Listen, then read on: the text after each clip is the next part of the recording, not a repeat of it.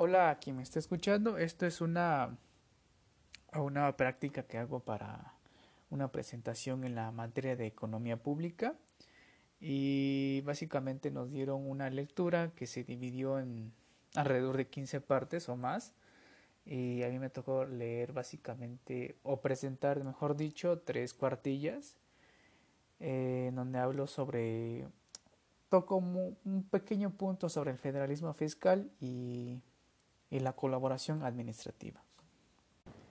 Y pues bueno, eh, hay una presentación de una compañera, después sigo yo, y dice así. Eh, con lo que dijo mi compañera, podemos afirmar que en el corto plazo es insostenible reducir de forma sustantiva el desequilibrio fiscal vertical. Eh, es por ello que dentro de este capítulo eh, el autor presenta una propuesta de corto plazo que permita fortalecer las capacidades de recaudación de las entidades federativas. Y como segundo subtítulo tenemos el federalismo, descentralización fiscal y colaboración administrativa.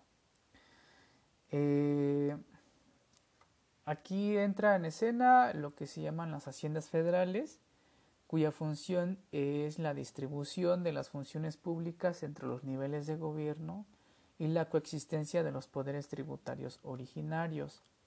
También tiene como función este, el resolver problemas sobre cómo distribuir el gasto público y la forma en que las necesidades financieras y los recursos se mantengan en equilibrio. Para ello eh, ocupa, se ayuda del sistema de coordinación tributaria. En México lo conocemos como Sistema Nacional, Nacional de Coordinación Fiscal. Y pues es el medio, básicamente, eh, este sistema de coordinación tributaria es el medio que permite que la responsabilidad de establecer tributos se ejerza de forma organizada y negociada eh, entre entre niveles de gobierno, niveles como eh, niveles local y federal. Y para efectos de la coordinación fiscal entre estos dos niveles de gobierno, niveles políticos, es una mutua colaboración.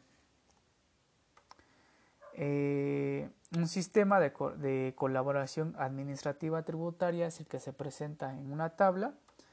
Eh, hay tres clasificaciones, por tributo, por funciones y por estratos de contribuyentes. Este, hay por parte de las filas hay un nivel central, un nivel local, haciendo referencia a las entidades federativas, y hasta arriba tenemos el esquema de aplicación.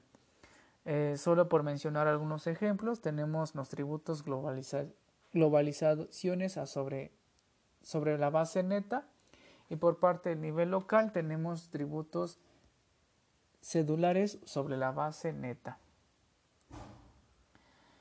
Y dentro del ámbito por funciones tenemos una, por ejemplo, una fiscalización concurrente con el nivel local y por parte del nivel este, local tenemos una fiscalización concurrente a nivel central. Es aquí donde vemos una, eh, un sistema de una colaboración entre este, niveles de gobierno. Por el lado de por estratos de contribuyentes tenemos grandes contribuyentes y de nivel local tenemos contribuyentes de baja visibilidad. Y este, en México, siguiendo con el caso mexicano, eh, en México la colaboración administrativa en materia fiscal eh, eh, pues se dio a partir de la creación del Sistema Nacional de Coordinación Fiscal, en donde hay convenios. estos convenios, los estados aceptan ceder parte de sus poderes tributarios a la federación mediante un convenio de adhesión eh, a cambio de tener derecho de obtener una participación en los fondos federales. Estos convenios de adhesión, lo, que pude investigar, eh, pues no se llaman tal, como tal así convenios de adhesión. En México se llama eh, convenio de colaboración administrativa en materia fiscal y pues se publica este cada año. Y eso sería todo por mi parte. Gracias.